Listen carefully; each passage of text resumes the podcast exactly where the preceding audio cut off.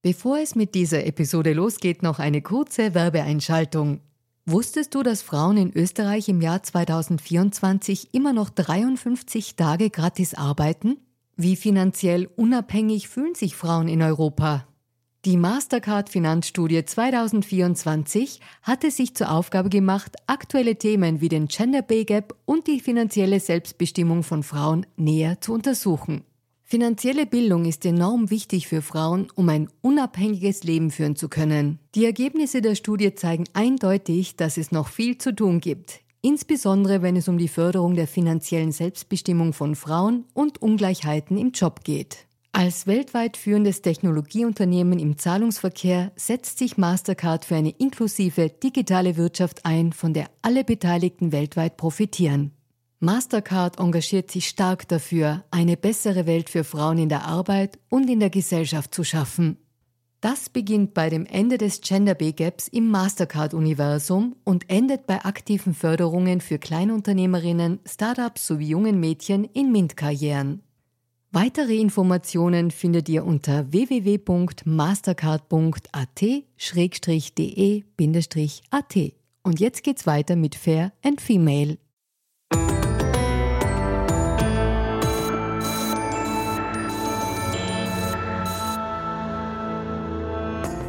Hallo ihr Lieben, herzlich willkommen bei Fair und Female, dem Gesellschaftspodcast der kleinen Zeitung. Mein Name ist Barbara Haas, ich bin Journalistin und hoste diesen Podcast und heute reden wir über verschiedene Dinge. Wir fangen beim Matriarchat an und schauen uns an, ob das wirklich das komplette Gegenteil vom Patriarchat ist. Und dann reden wir darüber, ob es vielleicht eine gute Idee ist, gegen Femizide zu kämpfen, indem man die Männer einfach umbringt. Und ich möchte das gerne mit einer Frau besprechen, die sich vielleicht beim einen und beim anderen, jedenfalls beim anderen, äh, ziemlich gut auskennt.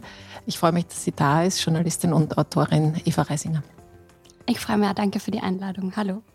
Liebe Eva, lass uns beim Matriarchat beginnen. Du hast ein Buch geschrieben, das heißt nicht so, das heißt Männer töten und ist im Leikam Verlag erschienen. Und in der Beschreibung von dir, in deiner Autorinnenbeschreibung ganz hinten steht, du träumst vom Matriarchat. Was träumst du denn da?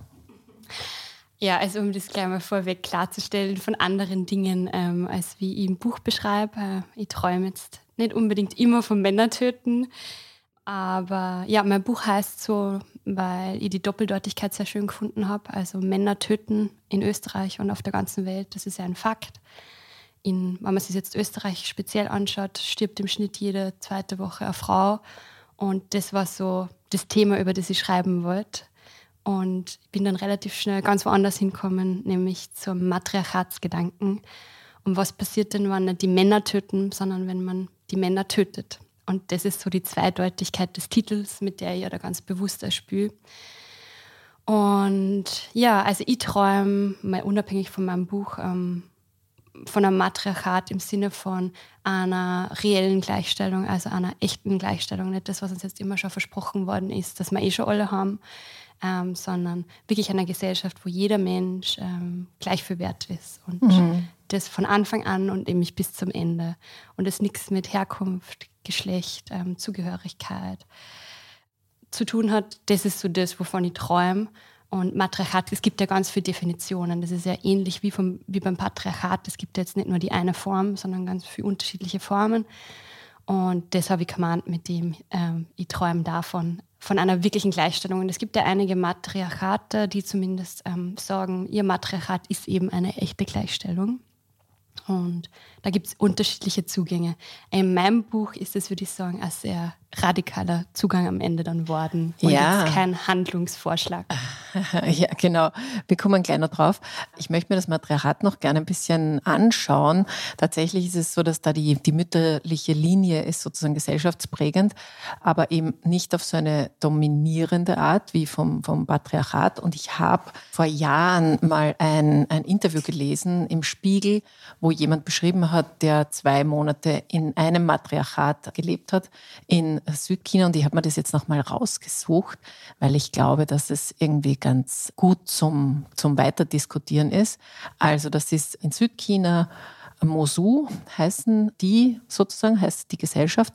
So, und der Typ, der dort war, heißt Ricardo Kohler, ist Arzt und Journalist und er hat Folgendes berichtet. Ich hatte erwartet, auf ein umgekehrtes Patriarchat zu treffen, aber damit hat das Leben der Musu überhaupt nichts zu tun. Frauen dominieren in einer anderen Art und Weise. Wenn Frauen herrschen, ist es Teil ihrer Arbeit. Ihnen gefällt es, wenn es einfach gut läuft, wenn es der Familie gut geht.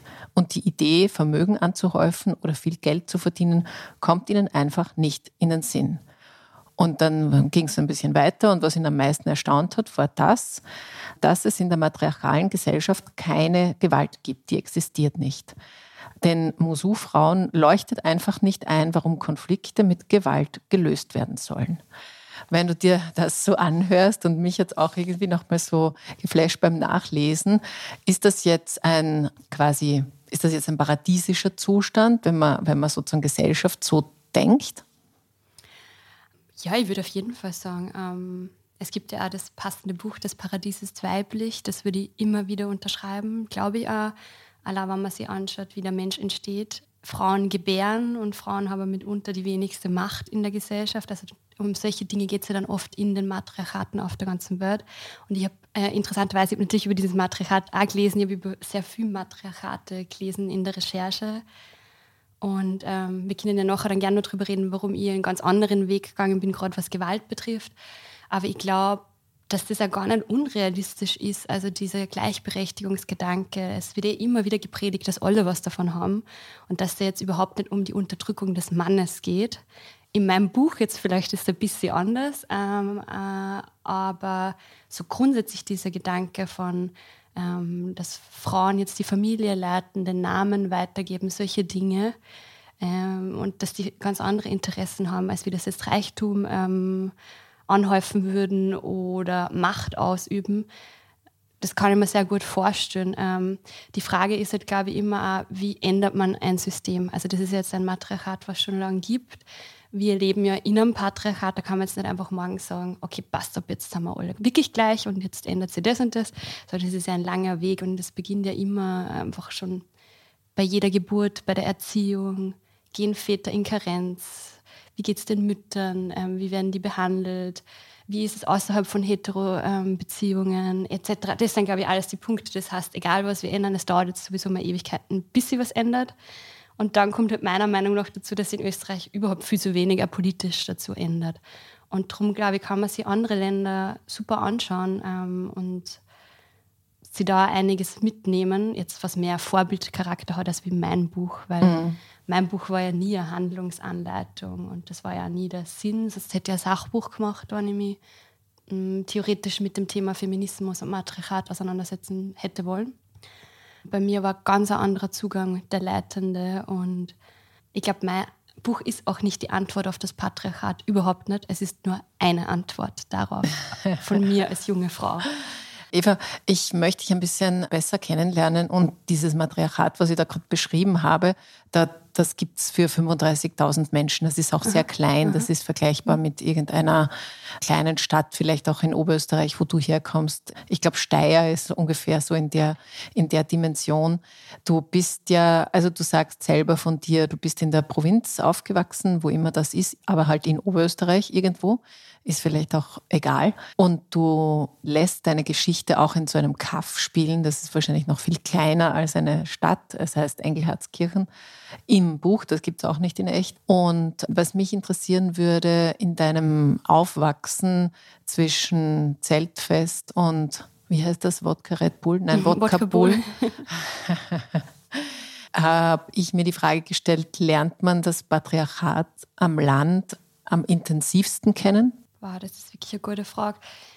Also ich glaube schon, na, es ist ganz sicher, bin ich in patriarchale Strukturen aufgewachsen, aber ich weiß jetzt nicht, ob die am Land wirklich so viel stärker sind als wie in der Stadt. Ich glaube, sie sind halt zum Teil mehr in so angebliche Traditionen verankert, zum Beispiel, die nur wichtiger sind. Also dass es bei uns ähm, am Land immer noch so Sachen wie Brautstellen gibt zur Hochzeit und das auch so intensiv ähm, verteidigt wird, so das lassen wir uns nicht nehmen. Ähm, das muss kurz erklären, also das Brautstehlen. Ist, ähm, das ist in Oberösterreich und ich glaube in vielen ländlichen Räumen in Österreich ähm, ist es am Hochzeitstag tatsächlich, wird die Braut unter Anführungsstriche entführt ähm, und in einen anderen Raum gebracht oder in eine Bar. Und dort wird dann so lange getrunken, ähm, bis ihr Bräutigam, also man spricht natürlich da jetzt immer nur von Mann und Frau, so, äh, ne, äh, wie es halt äh, konservativ gesehen äh, ist. Und dann wird die ausgelöst sozusagen von ihrem Bräutigam und der muss dann Spiele spüren, wahnsinnig viel trinken und mal unabhängig davon, dass die meisten von meiner Freundinnen gesagt haben, sie wollen nicht irgendwo anders sein während ihrer eigenen Hochzeit, ist der, ähm, sind die Ursprünge halt sehr umstritten vom Brautstehen. Also da gibt es ganz viel, es ist nicht zu 100% geklärt. Ähm, aber es ist jetzt sicher kein feministischer Ursprung. Also zum Teil hängt es auch zusammen mit Hochzeiten, wo Frauen auch wirklich äh, den Partner nicht heiraten wollten und dann sozusagen wieder weggeholt worden sind. Also da haben wir so einen Rape-Culture-Touch.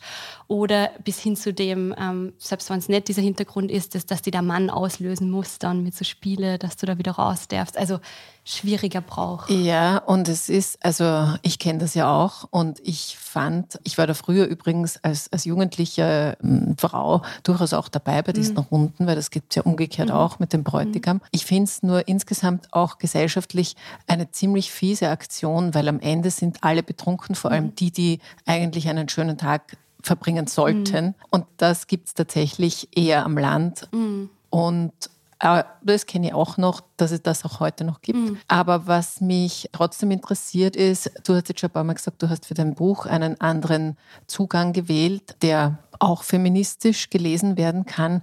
Jetzt musst du, ich will das Buch nicht spoilern, weil ich weiß nicht genau, was man erzählen soll oder darf. Aber ich würde mal sagen, also es geht um Anna Maria, das ist die Protagonistin, die Hauptprotagonistin und die kommt von Berlin nach die, in dieses Engelhardskirchen und dort ist eigentlich Land, wie man es so kennt, aber auf diesem Land oder in dieser Gemeinde läuft trotzdem einiges ein bisschen anders. Was ist denn das, was da anders mhm. läuft? Ja, also sie glaubt eben, dass sie in einem ganz normalen oberösterreichischen Dorf ist und sie spürt am Anfang immer nur so, dass Dynamiken anders sind, aber sie setzt sich ja gar nicht damit auseinander. Also sie überlegt ja sehr lange gar nicht, was da passiert. Und es sind dann eher so die plakativen Dinge, die ihr auffallen. Also die Frauen nehmen sehr viel Raum ein, die feiern sehr laut, es gibt sehr wenig Männer, das fällt dir dann schon mal auf, dass alle immer von ihren Ex-Männer, Ex-Beziehungen sprechen und dass die sehr oft äh, nicht mehr im Leben sind. So viel kann man, glaube ich, sagen. Oder halt verschwunden sind. Und ähm, sie fängt dann so wirklich zum Nachdenken an ähm, bei so Dingen, wie kann es sein, dass ein katholischer Ort ähm, eine Frau als Pfarrerin äh, hat, die ja alle Sakramente vergibt, etc und halt sagt, ja, sie macht das, weil der Pfarrer war verschwunden von einem Tag auf den anderen und die katholische Kirche hat eh niemanden und jetzt kneifen sie so beide Augen zu und sie macht das und das sind halt so Dinge, wo selbst Anna-Maria, die wenig jetzt, glaube ich, so theoretisch feministische Gedanken hat, so zum Nachdenken anfängt und sich überlegt, wie kann das sein? Das gibt es ja doch nicht.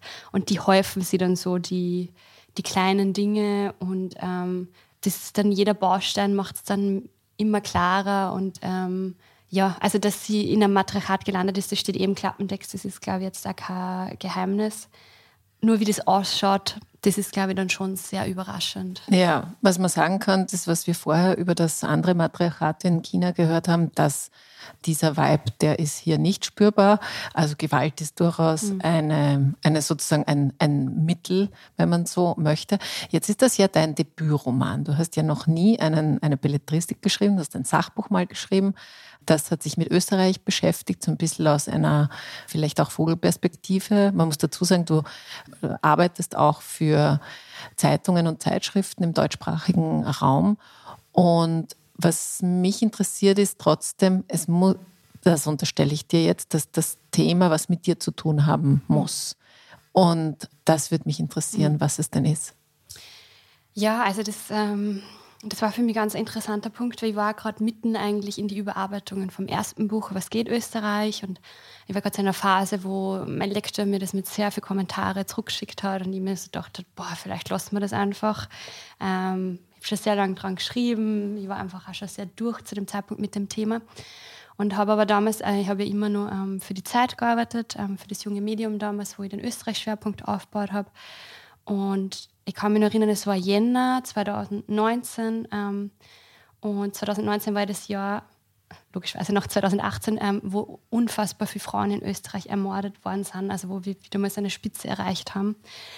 Und es war sehr viel in den Medien und ich habe damals dann auch den Auftrag gekriegt, ich soll was über Femizide machen, weil wieder eine Frau ermordet worden ist. Und ich glaube, wenn ich mich richtig erinnere, es war schon die sechste Frau im Je und es war erst Jänner. Und dann habe ich ein klassisches journalistisches Feature geschrieben, ähm, habe mit Expertinnen gesprochen, ähm, mit Frauenhäusern gesprochen, ähm, habe mich mit den Morden beschäftigt, ähm, die passiert sind, habe den Begriff eben von Femizid erklärt, also wenn Frauen ermordet werden aufgrund ihres Geschlechts. Und ich habe diesen Artikel so geschrieben, er ist ja veröffentlicht worden und ähm, ich habe mich so schlecht dabei gefühlt, dass ich es einfach selbst nicht mehr hören können, weil es war immer dieselben Sätze von allen Experten und Expertinnen. Es wird seit Jahren immer das Gleiche gefordert.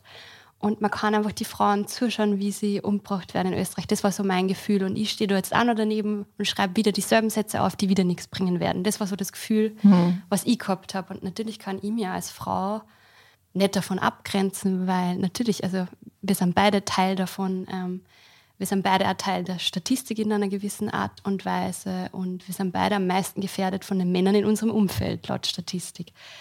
Und für mich war das einfach so sinnbefreit, was ich da gemacht habe, obwohl ich gewusst habe, es ist wichtig, darüber zu berichten. Es ist auch mein Job als Journalistin, darüber vor allem richtig zu berichten und nicht diese Boulevardzeilen zu wiederholen. Aber ich habe einfach so wenig Sinn dahinter gesehen und ich habe mich selbst da so schlecht gefühlt, wie die Morde am Anfang beschrieben habe, damit die Leute das halt überhaupt mal lesen, so mhm. wie grausam sie ermordet worden sind. Es würde es nicht reichen, dass sie ermordet worden sind. Und das hat bei mir dann so was ausgelöst und ich war eben gerade in den Überarbeitungen vom Buch und ich wollte sowieso ein bisschen was anderes machen, dann tendiert May immer dazu zu prokrastinieren, neue Projekte zu starten.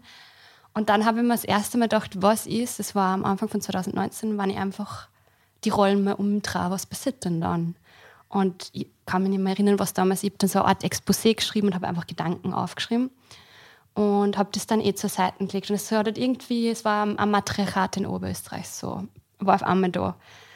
Und dann habe ich es zur Seite gelegt, habe mein erstes Buch fertig gemacht und dann war eh, ähm, dann ist die Pandemie ausgebrochen, also so sind viele Dinge passiert. Ähm, dann habe ich Lesungen gehabt und dann habe ich dieses Exposé wieder gefunden und habe mir gedacht, es hat sich nichts verändert in dem Jahr es berührt mich emotional immer nur genauso. Ich würde darüber schreiben. Und dann habe ich das Literaturstipendium gekriegt von der Stadt Wien, das Staatsstipendium. Und dann war für mich klar, okay, andere glauben auch an diese Idee. Ich mache das jetzt, ich habe jetzt den finanziellen Freiraum, das zu machen. Und so habe ich es dann gemacht. Und ähm, es ist bei mir wirklich einfach aus einer Verzweiflung als Frau in diesem Land entstanden. Und für mich hat es keinen anderen Weg mehr gegeben als Belletristik. Also ich habe kein Wort bisher literarisch geschrieben, kein einziges. Mhm. Und das war aber für mich der einzige Weg. Ich gewusst, journalistisch, ich, ich halte es einfach nicht mehr aus. Ich kann nicht mehr darüber berichten. Das macht mich selbst so betroffen. Es macht mich so wütend. Es macht mich so traurig. Ich habe das Gefühl, wir stehen immer alle daneben und sagen, es ist so schlimm und es passiert nichts. Das ist für mich, es klingt dann so klischeehaft, aber es war für mich wirklich der einzige Weg, mich dem Thema zu nähern. Und dann auf einmal habe ich literarisch geschrieben und also das ist jetzt nicht, ich habe jetzt nicht in drei Stunden dann dieses Buch geschrieben, so, also ich habe sicher die Hälfte gelöscht, wieder angefangen. Es war nicht einfach, jetzt aus dem Nichts literarisch zu schreiben, aber irgendwann, ja, war, war ich dann an einem Punkt, wo die Grundstruktur zumindest da war, hm. die Charaktere und genau, dann hat sich halt nur die Gewaltfrage gestellt und ich habe da sehr viel mit mir selbst auch gerungen, weil ich der Meinung bin, Gewalt ist wirklich so gut wie nie äh, irgendeine Lösung, außer jetzt um dein eigenes Leben zu retten, logischerweise. Aber für mich war dann klar, ich brauche Gewalt in diesem Buch einfach als Stilmittel, weil wir sind Gewalt an Frauen auch als Stilmittel im Film und Literatur seit Jahrhunderten eigentlich gewohnt. Ähm, in jedem zweiten Sta Tatort stirbt eine Frau, in jedem zweiten Krimi gibt es einen Sexualstraftäter, der Frauen vergewaltigt und die dann in einzelne Teile irgendwo auftauchen. Und darum war es für mich klar, wenn ich schon Dinge umdrehe, dann kann ich die Sachen nicht nur andeuten, sondern dann muss ich das die Frauen auch machen lassen, damit das die Lesenden ein Gefühl kriegen, okay, wie fühlt sich das jetzt an, weil um das soll es ja gehen in dem Buch. Mhm. Ähm, also so das Männersterben ist, glaube ich, kein Geheimnis in diesem Buch. Und ich wollte halt, dass man es für sich selbst bewertet. Was, was macht das jetzt mit mir und warum, warum ist das so komisch? Das also warum fühlt sich das bei Frauen plötzlich so an? Das ist ja was, mit ja. dem ich spüre, glaube ich. Ja, also noch eine Frage dazu, weil es liest sich schon ein bisschen so ein, also so ein bisschen wie ein Revenge, also eine Rachegeschichte. Und die Sache mit der Gewalt, das ist jetzt blöd, gell? weil für alle, die zuhören, ja, ihr müsst es halt einfach lesen. Und dann könnt ihr das vielleicht ein bisschen besser nachvollziehen, aber vielleicht kann man das trotzdem auch nachvollziehen. Die Gewalt, die beschrieben wird, die unterscheidet sich aus meiner Lesart zumindest komplett von der Gewalt, über die wir tagesaktuell sprechen. Weil bei Femiziden, du hast eh schon gesagt, also weil eine Frau eine Frau ist, deswegen wird sie ja umgebracht. Und da ist dieses Besitzdenken total mit dabei. Während in dem Buch ist die Gewalt mehr so ein Ausweg, um was wieder gut zu machen. Mhm. Also unter Anführungszeichen. Nicht, weil man jetzt, nicht, weil irgendein Mann jemanden verlassen hätte wollen oder so. Und der Vibe ist irgendwie anders. Aber es ist schon als Rachegeschichte zu verstehen trotzdem, oder? Habe ich das falsch interpretiert? Na, auf jeden Fall. Ich bin ja da nicht allein. Es gibt in der Literatur, gerade in der englischsprachigen Literatur, immer mehr Bücher, die genau in diese Richtung gehen. Und es ist ja schon der Prolog, also wenn man die ersten Seiten liest, da geht es ja nur um dieses Gefühl von, wie würde es sich anfühlen, wenn ich mich räche? Und natürlich spüre ich da mit diesem Gefühl, ähm, was glaube ich sehr viele Frauen haben, ähm, die einfach Grenzüberschreitungen erfahren haben. Und diese Frage, würde Rache es besser machen? Ähm, würde Rache mir helfen? Und ich glaube, das Buch ist schon komplex genug, ähm, um zu sagen, Rache ist jetzt nicht äh, die Handlungsanweisung. Und es ist natürlich ähm, zum Teil, äh, es gibt sehr viele popkulturelle Referenzen, ich spüre mit sehr vielen Dingen, es gibt sehr viele Anspielungen. Ähm, ich habe sehr viele Dinge reingebracht, also ich bin ein riesiger Killing Eve-Fan.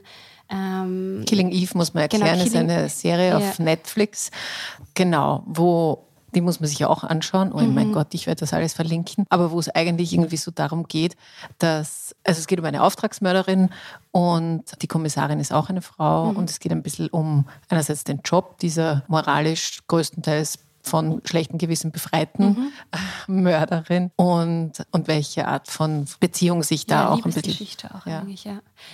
Genau, also das, es ist ein bisschen was anderes, weil ähm, Villanelle ja Serienmörderin ist, also sie mordet ja für Geld. Ähm, das ist ja in meinem Buch jetzt nicht das Thema. Aber das ist ja oft so, dass man beim Zuschauen und ich genauso, also ich bin ja genauso sozialisiert einfach in dieser Gesellschaft und dass ich mir auch dann oft dachte, boah, es ist arg, wenn eine Frau das macht. Und ähm, das ist, was mich so beschäftigt hat, wieso ist denn das so arg? Also wir sind es bei Männern wirklich so gewöhnt, die einen Gewaltaktionen immer zu sehen, Fernsehen, Bücher.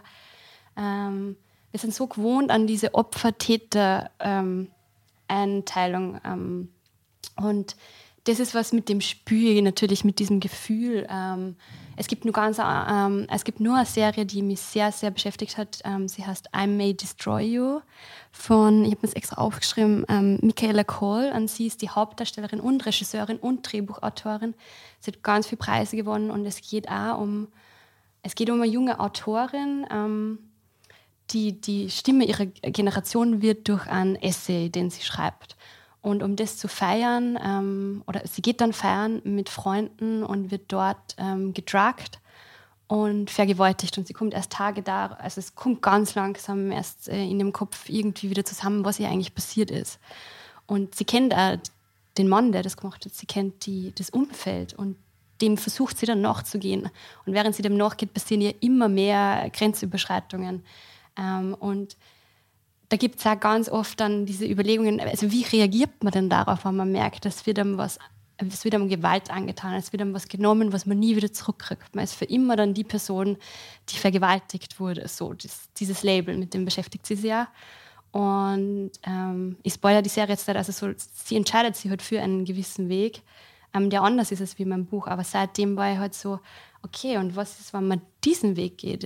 Was ist, wenn wann Gewalt als Stilmittel mal verwendet wird, aber von den Frauen ausgehend. Und das ist ja natürlich immer ein, ein Spiel auch. Und mhm. ähm, für mich war das, also so mein Hauptmotiv dieses Buches ist, jetzt nicht zu sagen, wir brauchen einen wehrhaften Feminismus im Sinne von alle Männer ähm, geht es an den Kragen, ähm, sondern wehrhafter äh, Feminismus im Sinne von wir haben alle ähnliche Erfahrungen. Also diese Statistiken, das sind ja keine Zahlen. Ähm, ich bin mir sicher, wenn wir jetzt privat darüber reden würden, wir haben unsere Geschichten, wir haben die Geschichten in unserem Umfeld. Ähm, we've all been there und es ist keiner von uns allein und wir dürfen uns einfach von der Politik nicht mehr einreden lassen, dass das ein privates Problem ist, sondern es ist meiner Meinung nach ein zutiefst öffentliches, politisches Problem und ich finde, so muss es jetzt dann einmal behandelt werden.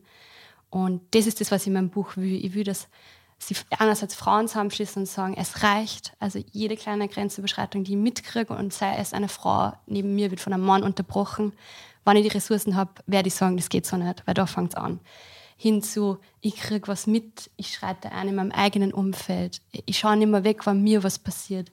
Ähm, ich versuche für Frauen zu kämpfen, die es selbst nicht schaffen, ähm, weil sie gar nicht die Ressourcen dazu haben. Und das ist ja ein bisschen der Grund, warum ich dieses Buch geschrieben habe. Also ich bin jetzt in einer privilegierten Situation. Ich bin eine weiße Cis-Frau, die in einer Hetero-Beziehung ist.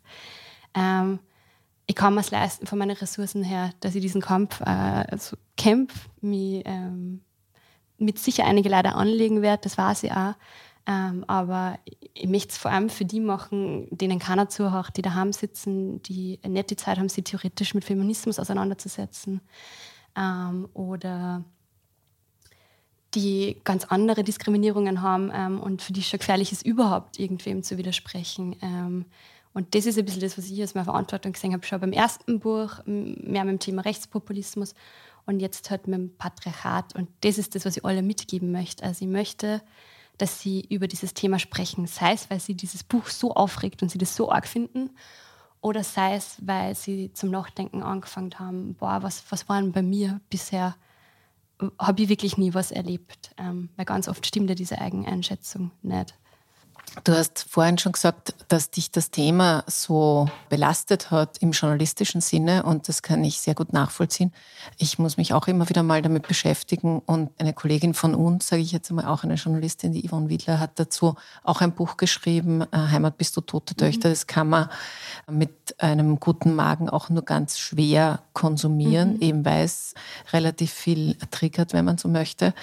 Und wenn man sich, also wir nehmen den Podcast Mitte Juli auf, wir haben jetzt 15 getötete mhm. Frauen mhm. bis jetzt sozusagen, das kann sich bis der Podcast erscheint, zu deinem Erscheinungstermin im August, wird sich wahrscheinlich auch noch verändern. Und, und das Gefühl, äh, mit dem kann ich relativ äh, gut sozusagen relaten, dieses, das wird dokumentiert, dann wird es berichtet, dann gibt es Gewaltschutzgipfel, dann gibt es ähm, sozusagen traurig dreinblickende MinisterInnen, die sagen, das kann ja wohl nicht wahr sein und so. Und am Ende mein Gefühl zumindest ist, dass sowohl politisch als auch aktivistisch es immer ein paar Frauen sind, mhm. die sich sozusagen, also die das vielleicht ein bisschen stärker noch propagieren, aber es bewegt sich halt wirklich null. Ja? Mhm. Bis auf das, dass man halt dann die üblichen Kommentare hat, dass das sowieso nur importierte mhm. Gewalt ist und dass das gar nichts mit unseren guten autochthonen Männern zu tun hat. Was übrigens nicht stimmt, war jetzt gerade eine, eine Studie von der Konfliktforschung, mhm. die das irgendwie nochmal frisch erhoben hat und die die Femizide aus den letzten Jahren analysiert hat und es sind halt drei Viertel haben halt österreichische Staatsbürgerschaft und wir haben halt unsere Frauenhäuser auch nicht erst seit 2015 im Betrieb, sondern schon jahrzehntelang und die waren immer voll. Also das das, gilt nicht. Aber das ist sozusagen das einzige, diesen, diesen einzigen Reflex, den ich gesellschaftlich wahrnehme. Ja, ja, ja, wir haben das Patriarchat ja leider importiert mhm. und deswegen haben wir jetzt das Thema. Und ich finde es, und, und ja, jetzt rente mich da schon irgendwie hinein, aber ich kann das gut verstehen, das will ich nur sagen. Und was ich fragen will, ist, hat es dir denn Freude bereitet, das zu schreiben?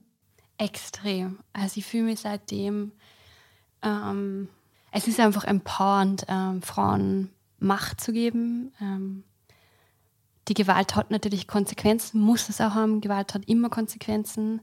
Ähm, und für mich war das einfach, also für mich hat das wahnsinnig viel für, für mich selbst einfach gelöst und ihn ähm, verarbeitet. Und ähm, also ja, es ist total heilsam, natürlich mal alle seine Rachegedanken einfach aufzuschreiben und ich fühle das jetzt da, wenn es, also in meinem Umkreis wird es jetzt gerade schon gelesen, das Buch. So einige meiner Freundinnen äh, lesen es jetzt gerade zum ersten Mal und Familie und Freunde.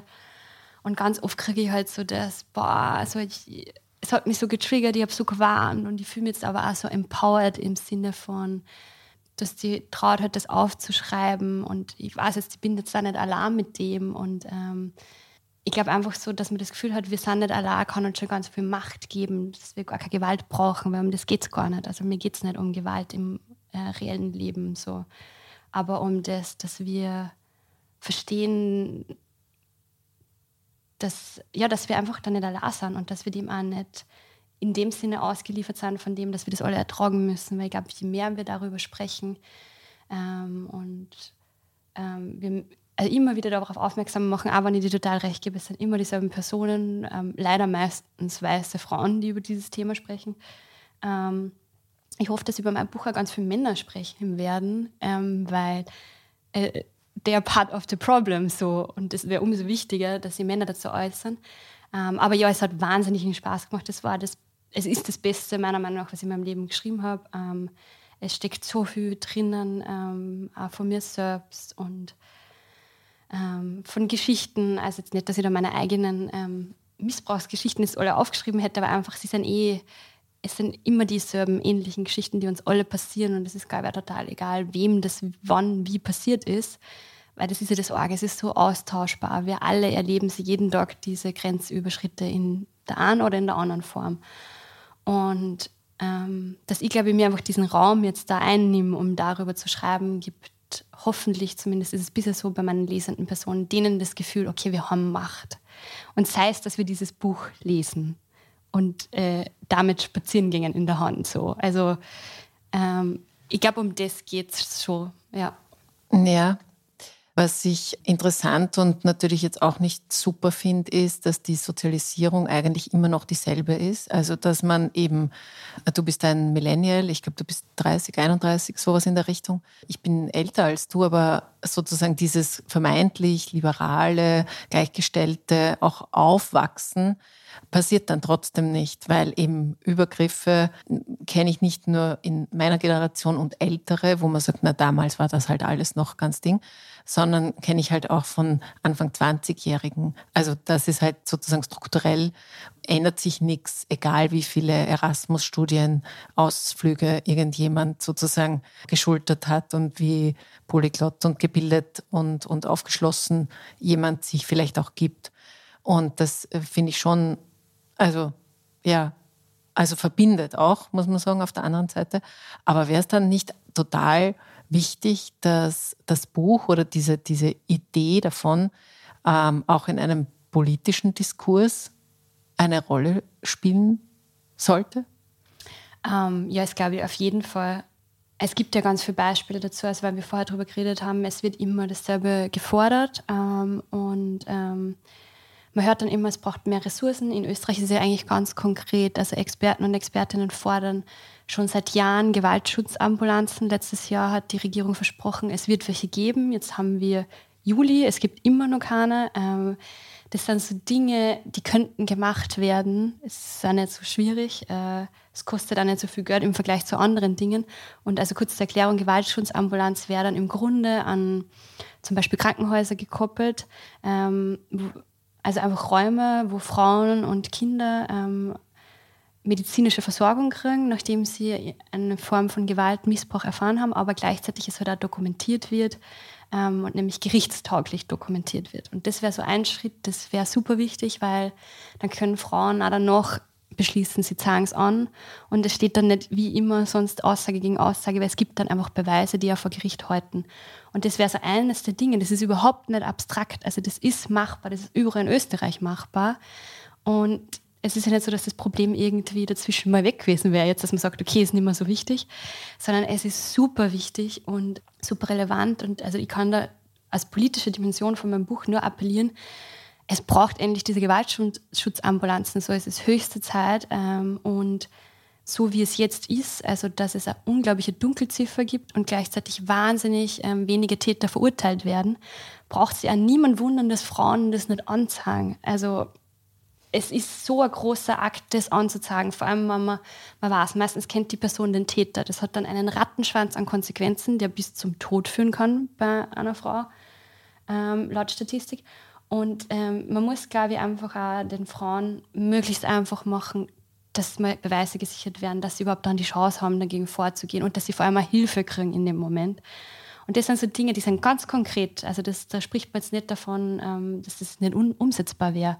Und das sind so Dinge, natürlich fordere ich das. Und das ist, glaube ich, auch ganz wichtig. Und das ist also das Ziel.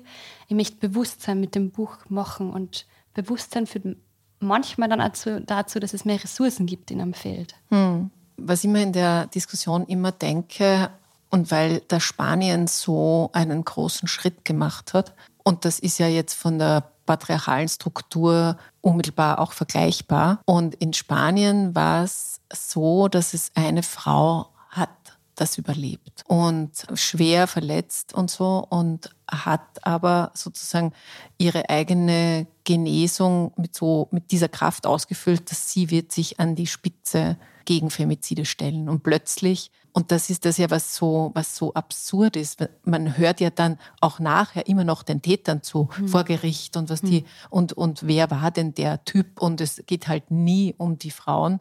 Und das hat, also in Spanien hat das halt, war das voll der Turn oder der, der Game Changer sozusagen, weil die die Geschichte und damit die Geschichten sich hinter dieser Frau dann versammelt haben. Mhm. Und plötzlich war politisch auch wahnsinnig viel möglich und ist auch gemacht worden. Mhm. Und heute gibt es diese, diese Ambulanzen, von denen du gerade geredet hast, die es ja auch eben erleichtern, weil ich muss dann nicht meinen Partner oder Ex-Partner anzeigen, was vielleicht eben auch schwierig ist, mhm. sondern es, es gibt eine äh, niederschwelligere mhm. äh, Stelle und da gibt also es gibt wahnsinnig viele Dinge in, in Spanien und, und deswegen finde ich das so spannend zu sagen, man braucht halt auch andere Geschichten und Narrative, wo man sich entweder so wie jetzt in deinem Buch überhaupt auf die Täterinnenseite stellt oder eben um mehr von diesem, wie geht es eigentlich Frauen damit und nicht, was wurde ihnen alles angetan mhm. und also wie, wie, was ist eigentlich der Täter für ein Typ, wie es halt im, auch im Journalismus ja oft gemacht wird. Ich will das jetzt nicht schlecht reden, weil manchmal geht es halt auch nicht anders oder man hat halt nichts anderes. Aber das finde ich schon irgendwie, irgendwie halt spannend und ich finde es auch cool, dass du bei all der quasi literarischen Zugangsweise halt trotzdem auch eine politische Forderung dahinter hast. Aber was mich jetzt noch interessieren würde, ich glaube, Frauen taugt das Buch. In a way. Hast du denn auch schon männliche Probeleser? ich bin keine Männerhasserin, ich habe Männer in meinem Leben. Ähm, ich habe ganz viele männliche ähm, Probeleser gehabt, auch wie das Manuskript noch ganz anders war. Also während dem Prozess, weil es für mich immer wichtig war, ähm, wie reagieren am Männer darauf, ähm, weil ich hoffe, dass dieses Buch gelesen wird von sehr vielen Menschen und ich bin ja extrem gegen den Begriff von Frauenliteratur. Das ist ja, finde ich, der nächste sexistische Shit, sorry für den Ausdruck, aber also dieses Buch betrifft uns alle, würde ich jetzt mal behaupten. Und jeder Mann, der dann zu mir sagt, weil, also ich schreibe dieses Buch jetzt seit einigen Jahren und dann ist es, ähm, seit einiger Zeit sage ich halt auch über was ich schreibe so und dann Männer sind dann immer so, aha. Und dann sehe ich so ratter, ratter, ratter. Und dann gibt es so ganz viele Möglichkeiten, wie sie darauf reagieren. Und auf eine Art bin ich so sehr allergisch mittlerweile, sowas wie, na, also, ähm, mich betrifft sowas ja nie, weil also ich war sicher noch nie grenzüberschreitend und ich bin da immer, also Konsens ist für mich das Wichtigste, bla bla bla. Und da sitze ich dann immer so gegenüber und denke mir, wie kannst du das sagen? Das ist genauso, wie wenn ich jetzt sage, ähm, also ich bin nie rassistisch. Es ist einfach Blödsinn, weil wir sind so sozialisiert, es gibt Studien dazu, genauso ist es mit dem Patriarchat. Ähm, es kann sie mir, äh, Frauen genauso, Frauen sind auch sexistisch, ich genauso. Ähm, aber wenn sie ein Cis-Mann gegenüber von mir sitzt und mir erklärt, er hat noch nie eine Grenzüberschreitung gemacht, sind bei mir schon so Red Flags, Red Flags. Also du bist noch nicht einmal so weit, dass du das irgendwie checkst, ähm, was du gemacht hast, geschweige dem so weit, dass du es änderst. Und ähm, da sage ich dann immer so, ja, es gibt es nicht, bitte lies es und so und dann reden wir nochmal. Ähm, und dann gibt es aber auch von Männern, ähm, ganz coole Zugänge. Also es haben sehr viele Männer schon in meinem Umfeld gelesen. Und mir kommt vor, die waren begeisterter als meine weiblichen Leserinnen, einfach weil es für sie, glaube ich, gerade wenn sie, also viele von uns sind dann jetzt so in dem Diskurs und für sie war für einfach so neu. Und ähm, wann das Buch einem Mann auch noch mitgibt, so, okay, mh, mm, Konsens hat ganz viel ähm, so Schattierungen und es ist nicht so, ähm, nur weil sie jetzt nur nicht Ja oder Nein gesagt hat, äh, oder nur weil sie nur nicht nachgesagt hat, dass es ja ist, ähm, dann bin ich schon mega happy. Also wenn es das bei einem Mann ausgesetzt hat, habe ich schon irgendwas verändert. Und ich habe das eher so erlebt, dass sie ganz viel jetzt überlegen mit so, ein Freund von mir letztens gesagt, so, boah, bitte sag mir wenn ich die nächstes Mal unterbreche. Ich weiß, ich mache das manchmal und ich versuche es wirklich zu ändern. Bitte sag's mir, wenn es wieder passiert. Ähm, oder auch sowas wie ähm, ja, sexuelle Belästigung und so. Ähm, ein anderer Freund hat mich letztens gefragt, was kann man machen? Eine Freundin von mir ist es zum hundertsten Mal ihr passiert jetzt, wir waren voll oft schon gemeinsam fort, ähm, sie ist schon wieder angegriffen worden einem Club, was soll ich machen? So, kann jetzt auch kein Rezept darauf geben, was für die Frau ähm, das Richtige gewesen wäre, aber einfach so, dass sie sich mal überlegen, wir sind eh so oft anwesend, so, ähm, es betrifft mich auch, was kann ich tun, so. Und das finde ich voll cool. Also die Männer in meinem Umfeld waren extrem begeistert davon und das feiert ich natürlich sehr. Mhm. Aber das heißt, jetzt sozusagen abschließend würdest du wahrscheinlich dann auch unterstreichen, den Gedanken, dass Feminismus eben nichts Ausgrenzendes hat, sondern Männer mitgemeint sind, weil es an sich eine, eine gute gesellschaftspolitische Entwicklung wäre. Auf jeden Fall. Also in meiner Definition von Feminismus ist natürlich so Männer mitgemeint, wir alle sind mitgemeint, er muss intersektional sein. Ähm, wir alle müssen was dazu beitragen ähm, und es bringt überhaupt nichts, wenn immer dieselben Frauen denselben Diskurs äh, führen, wo ihnen niemand zuhört. Und so ist es jetzt ganz oft. Und ähm, darum habe ich einen sehr provokanten Ort auch gewählt für das Buch, auch sehr bewusst, weil ich endlich mal will, dass zu diesem Thema auch zugehört wird ähm, und das Muster auffallen, ähm, dass einem klar wird, ähm, wie Macht vergeben wird und dass es nicht unwichtig ist, wer sie hat. Und ähm, am Ende ist das einzige Ziel, was ich habe, dass jeder Mensch wirklich gleich viel wert ist und dass wir, da gibt es jetzt diese Studien von, wenn wir in diesem Tempo weiter dann sind zumindest Mann und Frau mal gleichgestellt in, ich glaube, es waren 135 Jahre. 131. Oder 131 Jahre. und dann reden wir ja noch nicht einmal, also das ist jetzt die Geschlechtergleichstellung, hm. reden wir noch nicht von Menschen, ähm, die nicht binär sind, ähm, People of Color etc., also die diskriminiert werden aufgrund von Herkunft ähm, oder Geschlecht etc. Äh, also jeder Mensch muss einfach gleich viel wert sein. Ähm, das System, so wie es jetzt ist, ähm, bringt ja auch zum Teil die Männer nichts. Also das wird ja oft übersehen. Sie haben sehr viele Vorteile darin, aber nicht nur. Also eine wirkliche Gleichstellung würde ja auch den Männern einiges bringen. Ähm, und das, glaube ich, müssen wir jetzt mal schaffen. Und ich sehe das nach wie vor, weil du vorher gesagt hast, ähm, das war also oft glaubt man dann so, das war früher und jetzt ne, ist sehr viel besser. Es ist in meinem Umfeld immer noch so, dass diskutiert wird, ob der Mann überhaupt in Karenz gehen muss oder ob der eine Monat vielleicht eh reicht und dann in, arbeiten sie aber den ganzen Monat. Äh, und da sitze ich so daneben und denke mir, das kann es nicht sein. Also wie soll sich was ändern, ähm, wenn nicht einmal wir in unserer Bubble das mhm. anders machen?